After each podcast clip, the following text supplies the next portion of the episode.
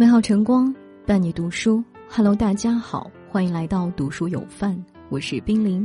今天要跟大家一起分享的文章名字叫做《读书养才气，勤奋养运气，宽厚养大气，淡泊养志气》。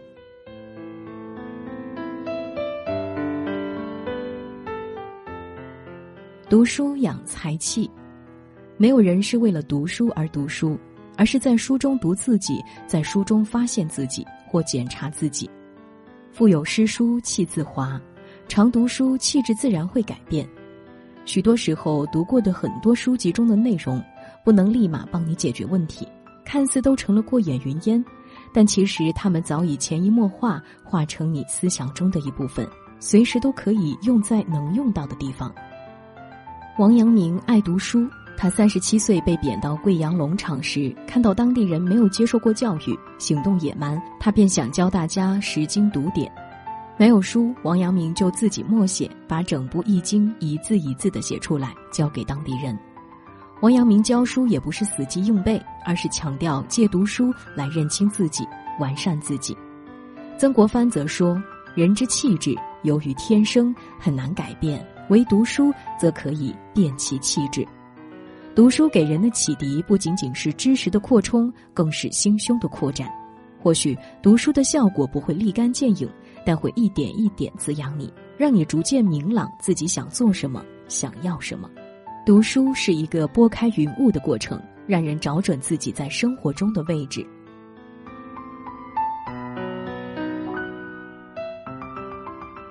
勤奋养运气，通常人们认为运气就是靠碰的。其实不然，勤奋就可以养运气。一个人勤奋，善于做好准备工作，每当时机来临，自己便会受益。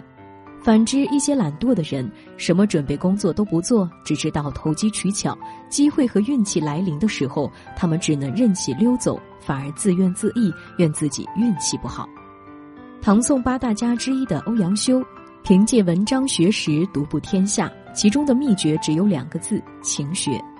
欧阳修在《归田录》一文中说：“余平生所作文章，多在三上，乃马上、枕上、侧上也。”意思是，他坐在马上出行时，准备睡觉前，甚至是上厕所时，都在读书学习。欧阳修读书不止，甚至把碎片化的时间利用起来，勤奋学习，提升自己。正因为如此，他才能在北宋文坛、政坛占据一席之地，活得丰盈。活得精彩，聪明人用的都是笨办法。在这个快节奏的时代，人们习惯性的选择捷径，寄希望于运气和机遇，却忽视了厚积才能薄发，努力才能有所成就。人生所有的幸福美满，无一不是脚踏实地、身勤力行的结果。勤奋才是最简单也最被低估的美德。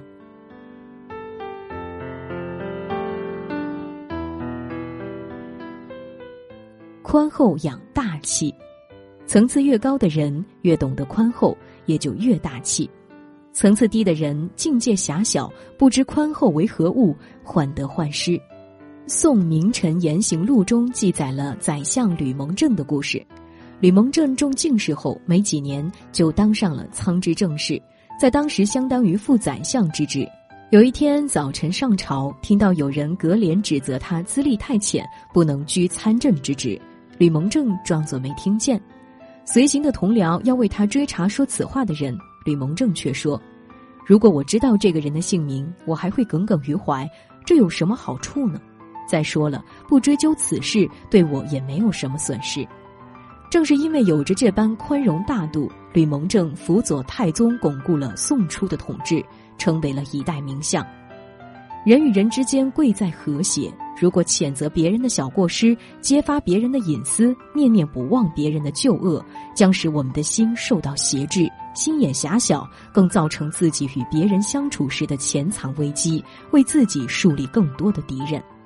相反，一个讲宽恕待人之人，心胸开阔，始终怀着一颗达观洒脱之心。无论遇到何种境遇，总能苦中作乐，会站在他人的角度，用最温和的方式对待周围的人和事。一个人如果能做到宽怀大度、忍辱不变，自然就能远离是非、无忧无虑，有一个大气而又逍遥自在的人生。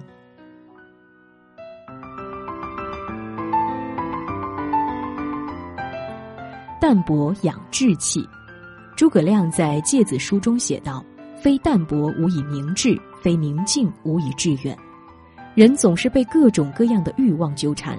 人的心也容易成为欲望的俘虏。所谓“心是平原走马，一放难收”。人要真正立志做一件事，就要淡泊恬淡，不能放纵自己的欲望，不该在追求感官的享乐中消磨志气。淡泊宁静不仅是我们明智励志的不二法门，也是一种人生境界。杨绛生前简朴，他在北京三河里的家始终保持着一个样子。素粉墙、水泥地、老家具，过着极为朴素的生活。叶嘉莹把自己的全部财产捐给了南开大学教育基金会，继续支持中国优秀传统文化研究。而他自己持着一颗对中国古典文化朴素真挚的心，痴心坚守。一个人只有在淡泊清静的状态下，内心才能有超脱尘世的豁达。也只有在淡泊宁静的环境里，才真正明白自己想要的是什么。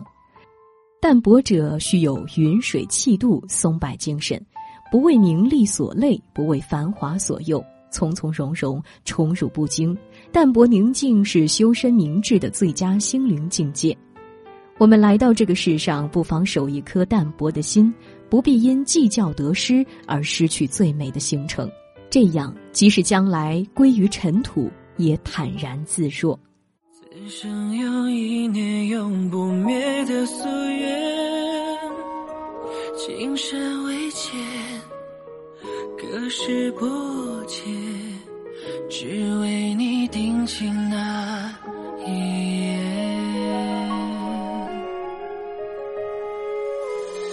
情深若成缘，绵绵缱绻。此时有一些永不断的执念，我甘愿做孤羊，会历尽千千劫，只为你一句